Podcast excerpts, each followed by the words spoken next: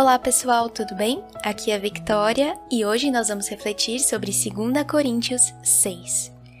No capítulo anterior, Paulo ensina os coríntios sobre o ministério da reconciliação de Cristo. Agora, como embaixador de Cristo, Deus fala aos coríntios por intermédio do apóstolo. O clamor de Paulo por reconciliação com seus irmãos ecoa por toda essa carta. Abram o coração para nós, clama o apóstolo no versículo 13. Este é o tempo certo. Hoje é o dia da salvação. Afinal, se Cristo nos reconcilia com Deus, devemos nos reconciliar com nossos irmãos. Em palavras poéticas, Paulo relembra os coríntios de diversos desafios de seu ministério e da fidelidade dele e dos que estavam com ele. As palavras do apóstolo são exemplo a nós de que servir a Deus não é fácil. Paulo relembra de aflições, espancamentos, encarceramentos, multidões furiosas, exaustão, cansaço, fome. Apesar de sua dedicação, muitas vezes as pessoas o rejeitaram. Mesmo sendo conhecido, foi tratado como desconhecido.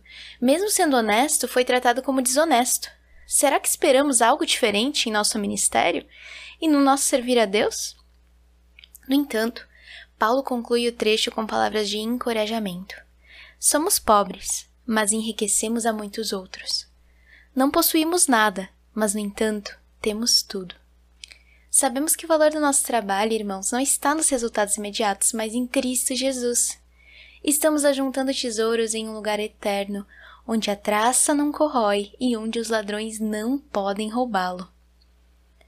No entanto, apesar de ter essa consciência, Paulo parece não ter desistido dos coríntios, a quem ele muito amava ele clama: abram o coração para nós.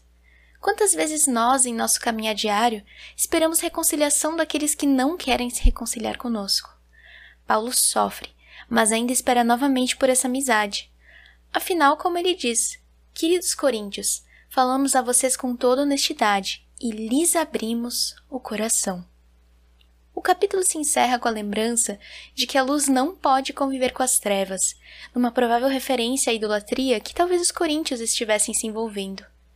O Deus que habitava de certa forma no templo, e cuja presença no Santo dos Santos era restrita, hoje habita em nós.